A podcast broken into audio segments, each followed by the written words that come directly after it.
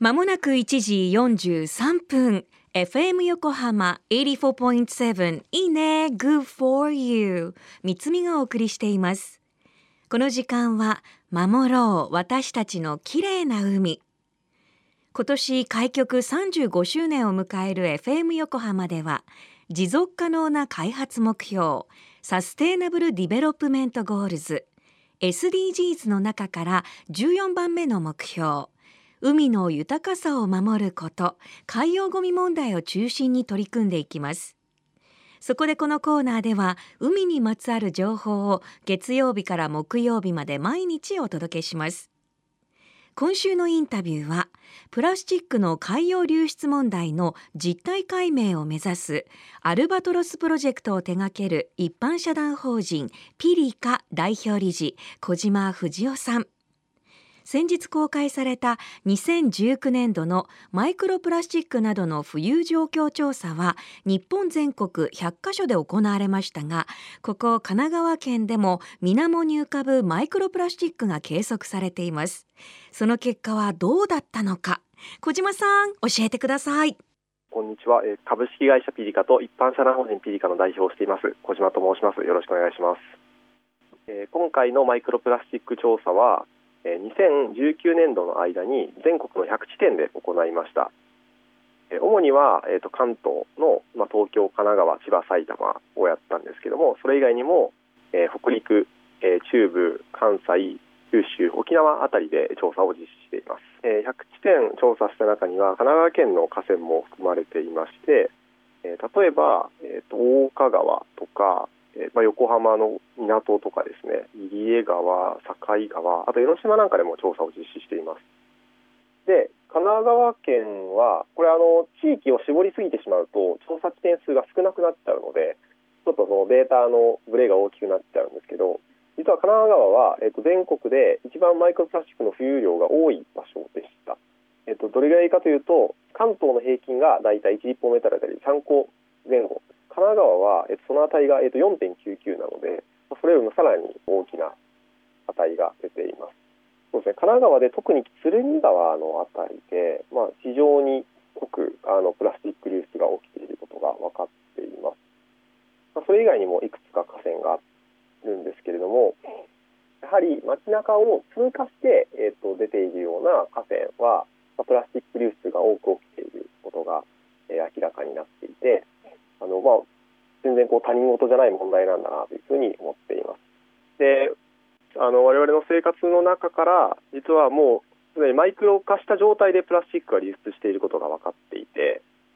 もちろんその川や海へ流れ出た後に紫外線とか波の力で壊れてマイクロ化するプラスチックもあるんですけれども、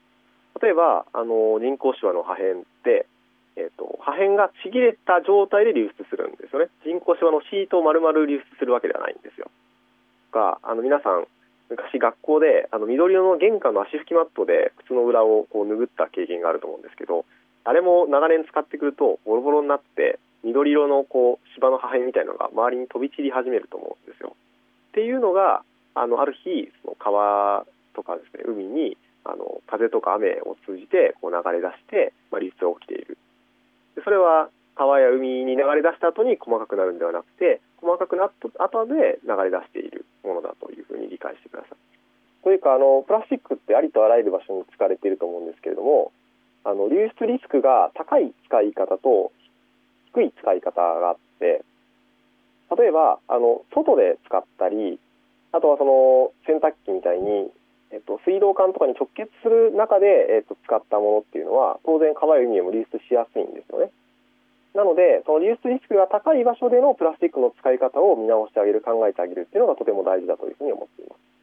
小島さん、ありがとうございます。おさらいしておきましょう。今回のマイクロプラスチック調査、神奈川県内では、大岡川、堀割川、鶴見川、境川、片平川、入江川、江ノ島、横浜港で行われました。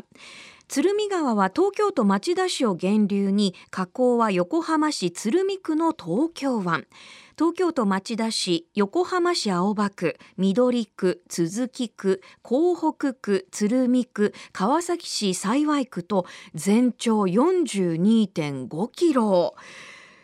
なんかこうやっぱりそれだけの長さもありますし巡り巡ってマイクロ化していってるのかなと思ったら私たちの生活の中ですでにマイクロプラスチックが生まれ流出していたんですね。どんなところからどんなプラスチックが流出しているのか洗濯機なのか台所なのかお家の中を探索してみてください。それであもしかしたらうちはあの洋服の繊維なんかも考えると洗濯機からかもしれないなっていった場合今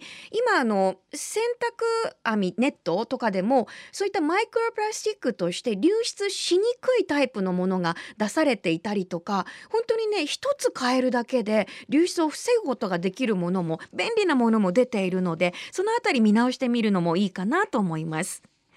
今回のマイクロプラスチックなどの浮遊状況調査2019年度版データはオープンデータとして見られます。ピリカのホームページを覗いてみてください。番組サイトにもリンクを貼っておきます。FM 横浜ではこれまでも公開収録などの場で皆さんと一緒にゴミ拾い活動を行ってきましたが今年はより多くの方たちと海岸のみならず街でもゴミ拾いをしていく予定です。